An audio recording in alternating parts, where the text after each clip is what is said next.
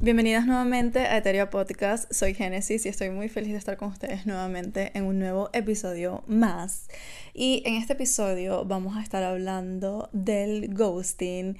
Yo hice una primera parte. Si no la han escuchado, vayan primero para allá y después vienen para acá para estar todos en la misma página y para que pues esto tenga un sentido.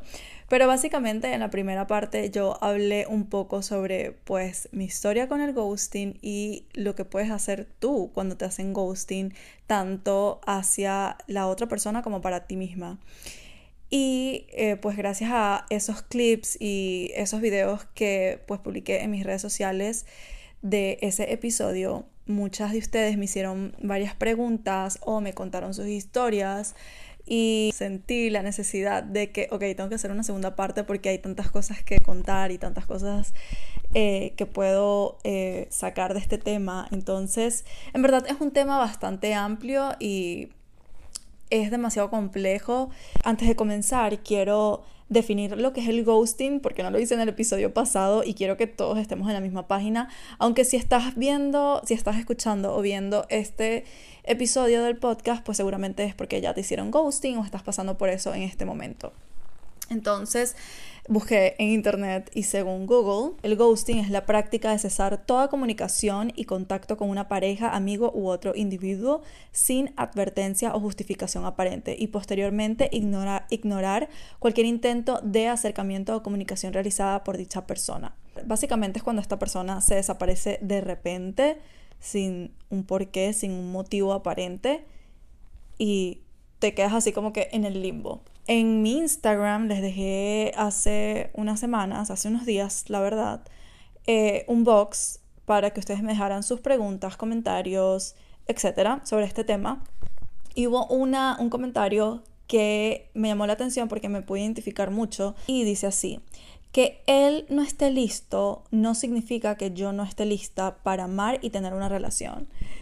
Y es muy loco porque esto fue exactamente lo que a mí me sucedió eh, cuando me hicieron ghosting. Yo conocí a este chico y él estaba saliendo de una relación larga cuando yo ya tenía bastante tiempo soltera y estaba lista para una relación. La cuestión es que estábamos en diferentes páginas y yo sabía, o sea, desde el momento que él me dijo, terminé con mi ex hace como un mes. Primero, lo primero para ponerles un poco de contexto, red flag gigante número uno es que él y yo veníamos hablando hace meses y él estaba con, su, su pareja en ese momento y cuando nos vimos face to face apenas él tenía un mes de haber terminado, pero llevábamos meses hablando texto. Y para mí, en el momento no lo pude ver, pero después de que pasó todo fue como que, fuck, esto es tremenda red flag, porque para mí eso es infidelidad emocional. Porque, por ejemplo, si yo tengo un novio y este, mi pareja, está hablando de cosas deep, emocionales con otra mujer, es como que, ¿qué estamos haciendo? Porque supone que ese, tú deberías estar hablando esas cosas conmigo. Y a ver, no, no había como insinuación o coqueteo quizás en los mensajes hasta cierto punto, pero sí estábamos hablando cosas deep, él me estaba contando cómo se estaba sintiendo, como que él se estaba desahogando conmigo, porque claramente él ya no quería estar en esa relación, pero en vez de hablarlo con ella, lo estaba hablando ahora conmigo, me explico. Nosotros tuvimos una conversación donde yo le dije, o sea, en cuanto él me dice eso, yo le dije, mira, yo creo que tú en este momento necesitas estar solo, necesitas procesar, eh, sanar lo que tengas que sanar de tu antigua relación y ya ahí pues veremos. Y él como que no, yo hice el luto dentro de la relación. Yo desde, desde el día uno supe como que no iba a terminar bien porque estaba saliendo de una relación y ya el man estaba, o sea, no había soltado una y ya él estaba, eso me parece fatal y creo que esto lo hacen muchos hombres, eh, maybe mujeres, no lo sé, el hecho de que no sueltan una relación, o sea, ya saben que una relación se va a terminar y ya están viendo como que dónde, ahora dónde se van a meter, es como que no pueden estar solos, no pueden estar con ellos mismos. Para mí eso también es una red flag, es como que ¿por qué? O sea, ¿por qué no puedes estar contigo mismo, procesar, sanar lo que tengas que sanar, ver qué, en qué fallaste en esa relación, para que no arrastres esos problemas y, y, todos los errores que quizás cometiste en esa relación a tu nueva relación. Porque si no te das el chance para procesarlo, vas a arrastrar esos problemas a tu nueva relación. Entonces yo sabía ya por ahí como que no, o sea, en estos momentos no, yo sé que no se puede algo con él en estos momentos porque no es el timing. De verdad que con él sentí ese feeling de la persona correcta en el momento no indicado. Aunque yo no creo mucho en eso tampoco, yo no creo en el destiempo, yo creo que lo que pasó es lo que tenía que pasar y que quizás nos tuvimos que encontrar porque yo le iba a mostrar algo a él, él me iba a mostrar algo a mí, lo que sea. Y, o sea, sí sentí una conexión increíble con él, físicamente me encantaba, mentalmente me encantaba, espiritualmente. Por supuesto, habían cosas, todos tenemos red flags, solo que, bueno, uno elige cuál batallas pelear, pero bueno, las de él eran heavy como las que les, la que les comenté. ¿Qué pasaba? Que seguíamos hablando, yo estaba ahí para él y no era muy recíproca esta relación porque él era el típico frío y caliente, como que un día lo quería todo y otro día como que no sabía nada de él. Y era como, tenía esta tendencia evitativa y yo tuve una conversación con él donde le dije, sabes, eh, donde básicamente le di la información como que yo creo que tú tienes esta, esta tendencia, tú lo has trabajado, o sea, yo le hice como que varias preguntas porque sí lo noté, además que él me contó eh, su historia de la infancia y fue bastante traumática. Tuvo una infancia complicada, muy violenta, donde sí lo abandonaron ambos padres prácticamente, donde también sufrió de violencia, donde, donde no lo dejaban llorar ni expresar sus emociones porque los hombres no hacen eso. Yo lo entiendo, entiendo por qué quizás él actúa de cierta manera, pero cuando ya sus acciones y su comportamiento es algo que a ti te está lastimando, a pesar de que tú lo entiendas, no te puedes quedar ahí porque te va a destruir. Y eso era lo que, eso era lo que a mí me estaba pasando. Era como que, fuck, yo entiendo a este hombre, en verdad, quisiera que mejorara, quisiera que sanara, quisiera que hiciera el trabajo, pero yo le estaba tratando de dar, yo me vi en un punto como que tratando de darle la información, los recursos, las herramientas para que él pudiera ver y darse cuenta de lo que tenía que trabajar y sanar para como estar en la misma página, para que funcionara, porque yo quería que funcionara, pero no puedo, o sea, no puedo interferir en su proceso, primero porque es un poco, viene de un lugar como prepotente, de como que quién me creo yo para venir a, intervenir a esta persona y salvarlo. También porque no es mi responsabilidad salvar a nadie. Y es bastante desgastante. Yo me vi en una posición donde yo estaba tratando de cambiarlo o de sanarlo para adelantar el proceso y que los dos estuviéramos en la misma página y todo funcionara perfecto, en mi mundo perfecto. Y no, las cosas no son así. Todas estas, él me terminó haciendo ghosting, después volvimos a hablar y yo dije como que ya, hasta aquí, o sea, yo no, no quiero estar, eh, no quiero ser tu amiga porque yo, o sea, porque yo no quería ser su amiga. Aparte, yo no quiero un amigo, yo quiero una relación, yo quiero un esposo, yo quiero alguien que esté ahí para mí.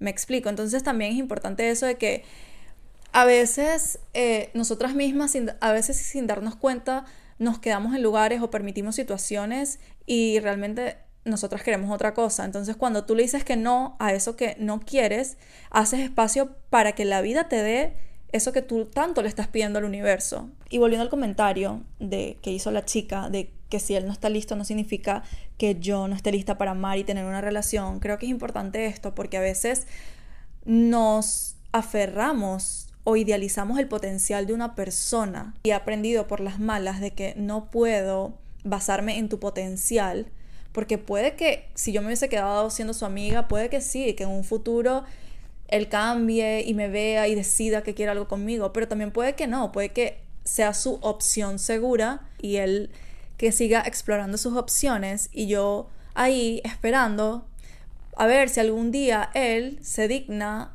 o ve mi valor o lo que sea, yo haciéndome ilusiones, autodestruyéndome literal, porque me hago la película de que, ah, bueno, en algún momento vamos a tener algo y a lo mejor esa persona nunca cambia o esa persona al final escoge a otra persona. Entonces tú no puedes idealizar el potencial de esa persona. Entonces hoy día mi approach o como mi perspectiva es que si yo sé lo que yo quiero, yo hice mi lista de el hombre de mis sueños. Obviamente, obviamente también hay que ser un poco flexibles porque a veces nos llega lo que queremos en otros empaques, por así decirlo.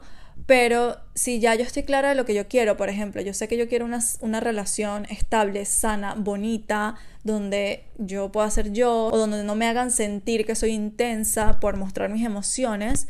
Si yo quiero eso y esta persona que estoy viendo, que con la que estoy hablando, lo que sea, no está alineada ni con mis valores ni con mis estándares, no, no puedo quedarme en ese lugar. No puedo hacer que la otra persona cambie o no puedo esperar que la otra persona en algún momento va a cambiar, porque entonces ahí me estoy faltando a mí. ¿Me explico? Entonces, creo que nos evitaríamos tantos dolores de cabeza y tanto sufrimiento si desde el principio viéramos las cosas por lo que son en ese momento. Si tú en este momento no estás en la misma página que yo, lo siento, pero no podemos ser amigos. No podemos, no puede pasar nada más, porque yo quiero una cosa y tú no me puedes dar lo que yo quiero. Y yo no te puedo obligar a ti a cambiar. Y está bien, está, está totalmente bien. Cada quien está en su proceso. Yo no puedo interferir en tu proceso, ni tratar de como que, como diría, se, se pudiese decir, como jugarle a, a la vida o al tiempo o al universo para tratar de forzar algo que quizás en ese momento no está destinado a suceder.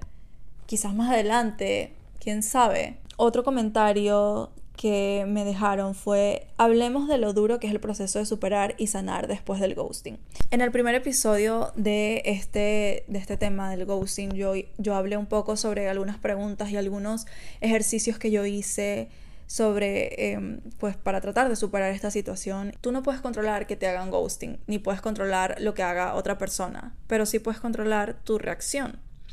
Y tú decides si sigues tolerando ese tipo de comportamiento, si sigues permitiendo que esa persona vuelva y se vaya otra vez y vuelva y te mantenga en ese ciclo tóxico, o tomas la decisión de una vez por todas de respetarte, darte tu lugar no tolerar ese tipo de comportamientos, de ponerte primero, de trabajar en tu amor propio y no permitir que vuelva otra vez esta intermitencia a tu vida. Pero en este episodio me quiero enfocar un poco más a profundidad en cómo superé el ghosting. Eh, anoté todo para que no se me olvide nada. Primero que nada, aceptar, reconocer y validar tus sentimientos. Porque yo entiendo que da mucha rabia que te hagan ghosting y tú pretendas que tú vas a dejar de querer a esa persona de un momento a otro. No, no funciona así. O vas a querer olvidar, o vas a poder olvidar a esa persona de un momento a otro. Y no funciona así. Entonces, yo, por ejemplo, al principio era como que eh, me, di mucho látigo porque yo decía como que qué estúpida caí, me ilusioné, que, o sea, qué ilusa fui, cómo pude creerle y cómo pude caer y ta, ta, ta.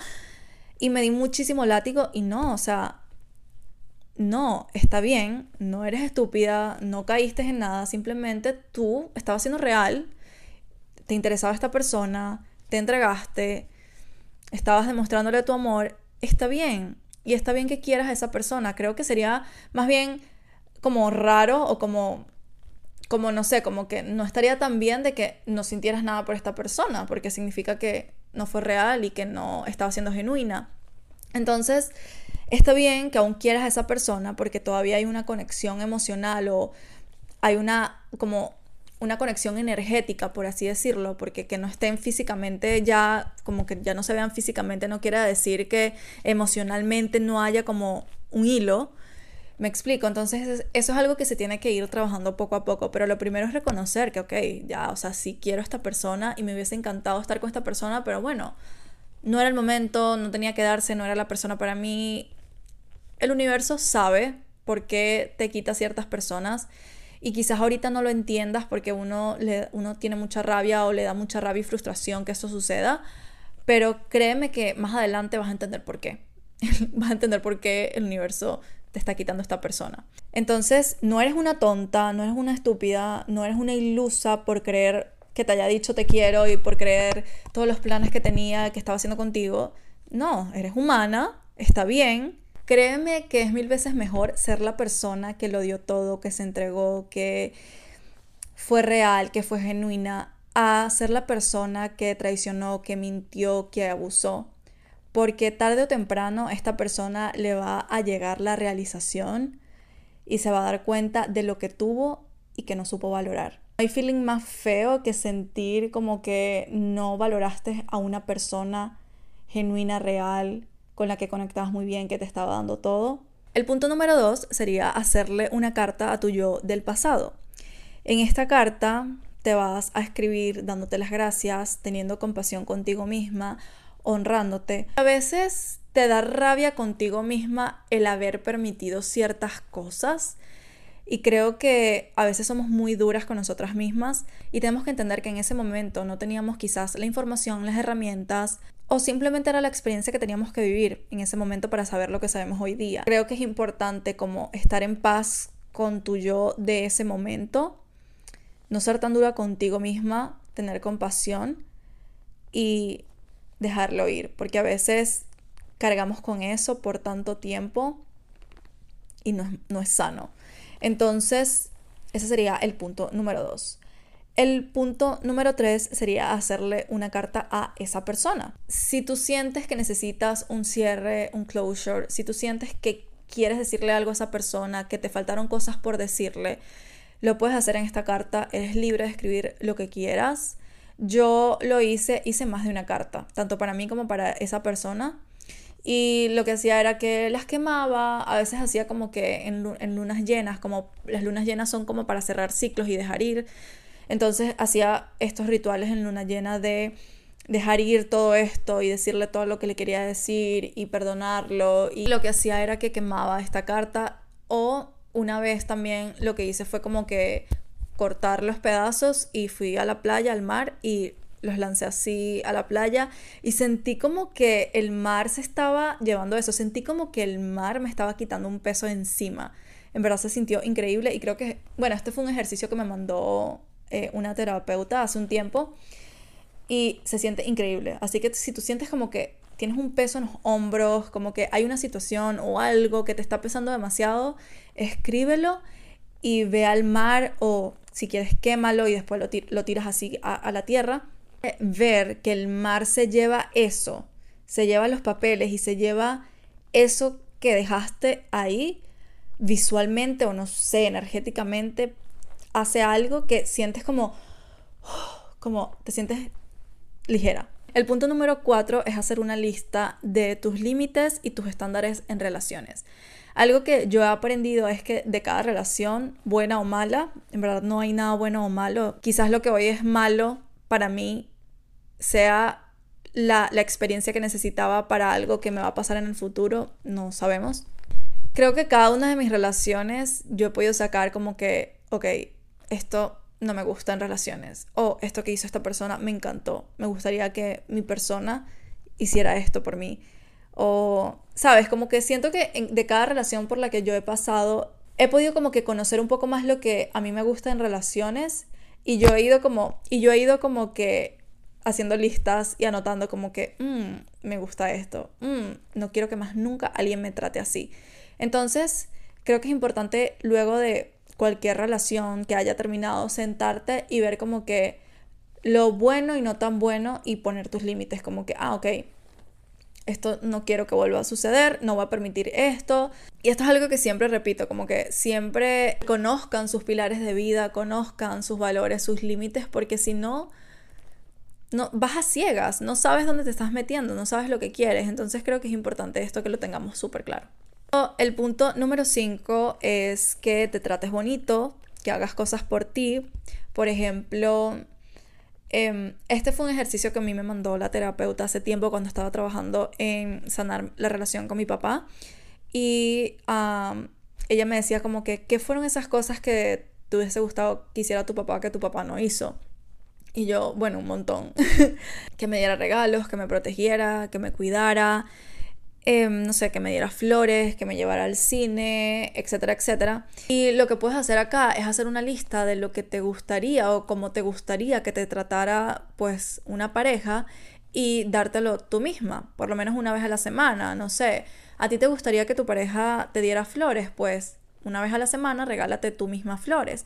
¿A ti te gustaría que tu pareja te llevara a X lugar a comer? Pues una vez a la semana o cada dos semanas ve a ese lugar a comer. Creo que cultivar el amor propio y suplir tú misma tus necesidades y tratarte bonito, te va a ayudar muchísimo porque no vas a permitir que venga una persona y que no te trate tan bien como tú. O sea, no hay espacio en tu vida para una persona que no te va a tratar mejor de lo que ya tú te tratas. Entonces creo que cultivar esto es muy importante. El punto número 6 para superar el ghosting es que salgas con otras personas, conoce gente nueva, sal con tus amigas, ten planes, diviértete, disfruta. Yo, por ejemplo, comencé a ir a eh, run clubs, a conocer gente diferente, gente nueva, tratando de hacer cosas fuera de mi zona de confort. Empecé a hacer ejercicios diferentes, tener rutinas diferentes como para hacer mi vida más divertida y también conocer gente diferente, gente nueva, gente que esté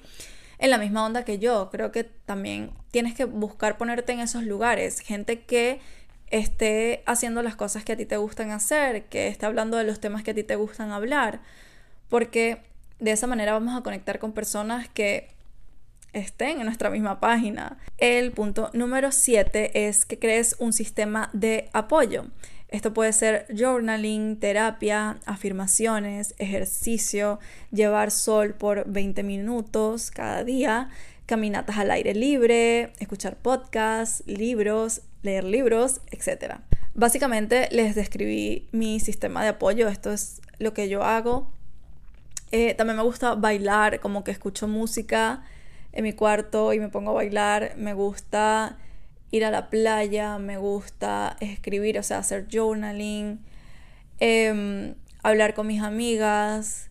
Creo que es muy importante que te rodees de gente con la que puedas hablar de estos temas y puedan como verlo de diferentes perspectivas, gente también en la que confíes y en la que te puedas abrir para hablar de estos temas y no que te vaya a estar juzgando.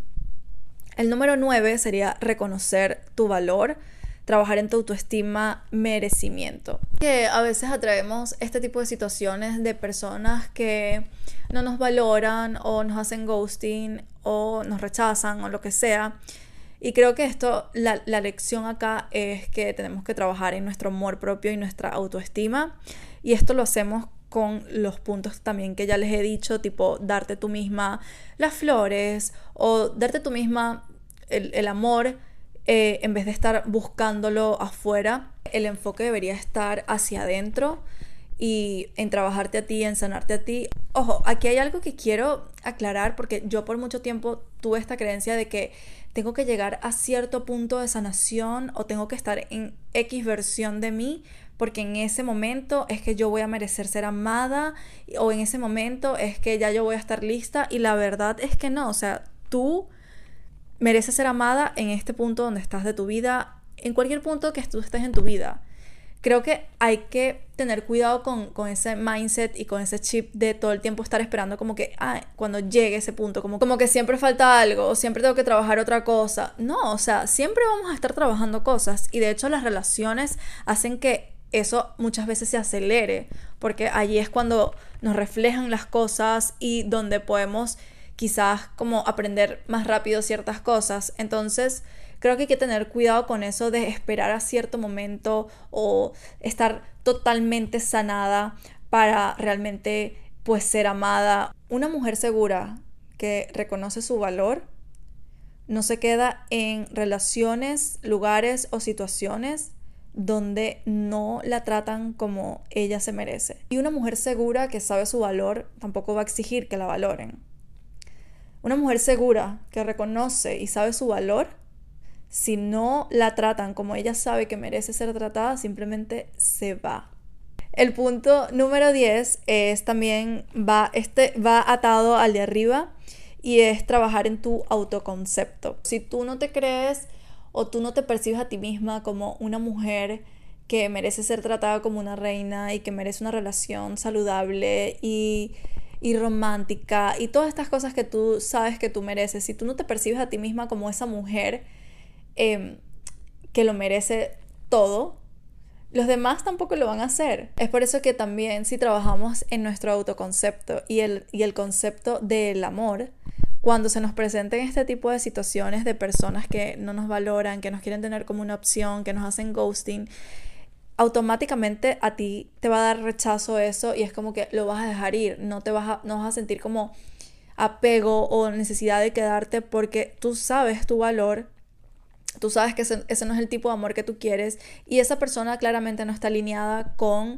tus estándares, tus valores, tus límites y con el concepto de amor que tú ahora tienes. Entonces, cuando reestructuramos el concepto de amor y nuestro propio autoconcepto, vamos a ir alineándonos con personas que nos van a dar eso que pues tanto queremos. Por ejemplo, en mi caso, mi papá fue intermitente, era una persona que iba y venía, yo no sabía cuándo lo iba a volver a ver, hasta el punto de que ya se fue y no lo vi más, hasta el día de hoy.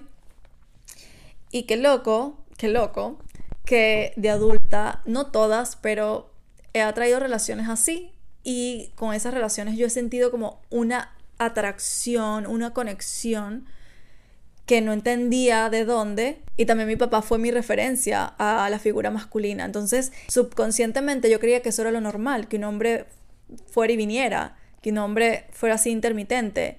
Y me ha pasado que he conectado con personas, o sea, me ha pegado increíble a personas de que son así intermitentes, que me hacen ghosting y no entendía por qué y luego trabajando esto fue como que, ah, claro, subconscientemente mi niña interna se sentía atraída hacia este tipo de personas para yo sanar mi herida del abandono y trabajar en esto. Porque yo sé que yo no quiero una persona inconsistente en mi vida. Nadie quiere una persona o, estar en una relación con alguien inconsistente. Nadie, a nadie le gusta estar en este estado de incertidumbre que te genera una persona que va y viene, que es frío y caliente, que hoy sí te quiere y mañana no te quiere. Eso no es sano y eh, eso fue lo que yo viví en mi infancia y por eso de adulta yo me sentía atraída a este tipo de personas. Ah, quiero también aclarar otra cosa de que el, el, término de atraer, que mucha gente lo utiliza de que no, pero es que tú atraes a este tipo de personas. No es como que como que somos, no sé, no es como que somos un imán y atraemos a ciertas personas, no sé, narcisistas, eh, personas evitativas o personas que nos van a hacer ghosting. No, no, no es tu subconsciente, o sea, las personas están, las personas están allí y tú como que inconscientemente vas a seleccionar a la persona que te va a hacer trabajar en tu, en tu herida, en tu trauma. Por ejemplo, yo salí una vez con un chico y tuvimos una conversación súper chévere, como que conectamos bien, pero como que yo no sentí como que nada, fue como que, mm, whatever, es como que no creo que vuelva a salir con él. Pero realmente este chico se sentía bien, o sea, no me, no me despertaba a mí eh, nada, o sea, ni, no había ni una conexión intensa, ni ansiedad, ni mariposita, nada, o sea, era como que tranquilidad. A veces se nos presentan personas sanas, que nos hacen sentir tranquilas. Y a veces lo vemos así como que, ay, no, qué aburrido. Como que, ay, no. No te dejes guiar mucho por las mariposas o por esa chispa o por esa atracción increíble. Porque a veces eso es simplemente ansiedad y tu cuerpo te está avisando de que hay algo que esta persona tiene que te está activando eso en ti. Y creo que más bien hay que ir con cuidado. Y con las personas que quizás nos sentimos como que, ay, qué aburrido y tal, a veces es que esta persona es buena para ti. Después de, años que salí con este chico fue como que, wow, claro, qué loco. Como que subconscientemente, para mí él fue como que, whatever, aburrido, porque era tranquilo y se sentía seguro. Pero como que yo no había trabajado en eso y como que yo siempre había estado viviendo como en caos. Como yo no había trabajado en, en mis heridas y en esta relación con mi papá, para mí lo normal no era sentirme tranquila o sentirme segura con un hombre, para mí lo normal era sentirme como que, ¿cuándo va a venir? No sé, ¿qué va a pasar? ¿Y cuándo lo voy a ver? No sé qué. Me explico, replicamos muchas cosas en nuestra vida adulta por estas creencias que tenemos de nuestra infancia, entonces por eso es importante trabajar en reprogramar estas creencias de lo que es el amor, de lo que es una relación sana para ti, de lo que es una pareja, etcétera, etcétera, para poder cada vez alinearnos más con una persona que sí va a suplir estas necesidades y sí va como a engranarse con nosotras, por así decirlo. Entonces, bueno, ya para finalizar este episodio, Uh, me faltó uno, me faltó uno que me salté. El último punto para terminar con este episodio es el contacto cero. Si una persona te gostea, usted, bueno, evalúa la situación, decide si ya no vas a permitir que esto siga sucediendo, pones tus límites y tienes contacto cero.